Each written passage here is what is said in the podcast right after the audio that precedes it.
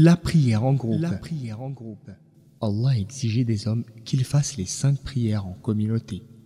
Il existe de nombreux textes qui citent la valeur et les grandes récompenses de la prière en groupe.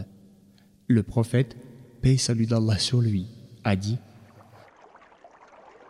La prière que fait l'homme en communauté surpasse de 27 degrés celle de l'individu seul. Hadith rapporté par Al-Bukhari et Muslim. Son nombre minimal de participants est qu'il y ait un imam qui la dirige et un fidèle qui suit l'imam. Plus le groupe est nombreux, plus cela plaît à Allah. Ce que signifie prendre un imam comme guide dans sa prière. Cela signifie que le fidèle lit sa prière à celle de son imam, faisant comme lui quand il s'incline et se prosterne et écoutant sa lecture. Il ne le devance pas et ne fait rien différemment de lui, mais il exécute les gestes immédiatement après son imam. Le prophète, paix salut d'Allah sur lui, a dit S'il y a un imam, c'est pour qu'on le suive. Quand il fait le takbir, faites le takbir, mais ne le faites que quand lui l'a fait. Quand il s'incline, inclinez-vous, mais ne le faites que quand lui l'a fait. Quand il dit Dites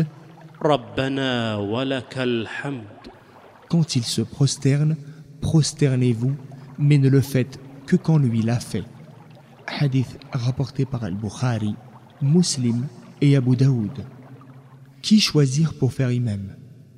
On choisira prioritairement pour faire office d'imam celui qui connaît le plus le livre d'Allah, ensuite celui qui est moins prioritaire, et ainsi de suite, comme le prophète, paix salut d'Allah sur lui, a dit Fera imam devant les gens celui qui connaît mieux le livre d'Allah. Si plusieurs sont égaux dans la connaissance du Coran, on choisira alors celui qui connaît mieux la sunna. Hadith rapporté par Muslim. Où se place l'imam et les fidèles qu'il dirige? Il convient que l'imam se place devant et que les fidèles se mettent derrière lui en rang serré. Il faut compléter prioritairement les rangs qui se trouvent devant. Si le fidèle est amené à se retrouver seul derrière le rang, il ira alors se placer à droite de l'imam pour ne pas rester seul. Comment compenser ce qui a été manqué de la prière faite derrière l'imam celui qui a commencé sa prière derrière l'imam, après en avoir manqué une première partie, effectuera ce qui en reste en compagnie de l'imam jusqu'à ce que ce dernier fasse la salutation finale, puis il complétera en s'acquittant de ce qui lui reste à faire de sa prière. Il considérera ce qu'il a effectué avec l'imam comme étant le début de sa prière et ce qu'il va faire seul comme étant la partie finale de sa prière. Que faut-il avoir fait pour que la raka'a, l'unité de prière, soit comptée et validée? On mesure la prière à l'aide d'un nombre d'unités de prière, raka'a. Celui qui arrive à temps pour être en inclinaison en même temps que l'imam est jugé s'être acquitté de toute la raka'a.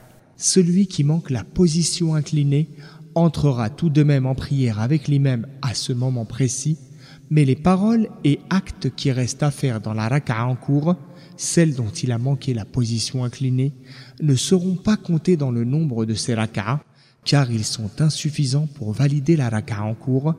On en fera donc abstraction. Exemple montrant comment compléter la prière quand on en a manqué le début avec l'imam.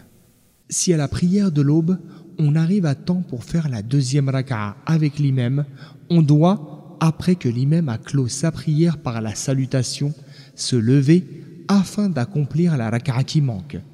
On ne doit donc pas faire la salutation avant de s'être acquitté de ce qui manque. En effet, on n'en a effectué qu'une seule avec l'imam, alors que la prière de l'aube en comporte deux. Autre exemple montrant comment compléter la prière quand on a manqué le début avec l'imam. Si, à la prière de l'aube, on arrive à temps pour faire la deuxième raka'a avec l'imam, on doit, après que l'imam a clos sa prière par la salutation, se lever afin d'accomplir la raka'a qui manque. On ne doit donc pas faire la salutation avant de s'être acquitté de ce qui manque. En effet, on n'en a effectué qu'une seule avec l'imam, alors que la prière de l'aube en comporte deux.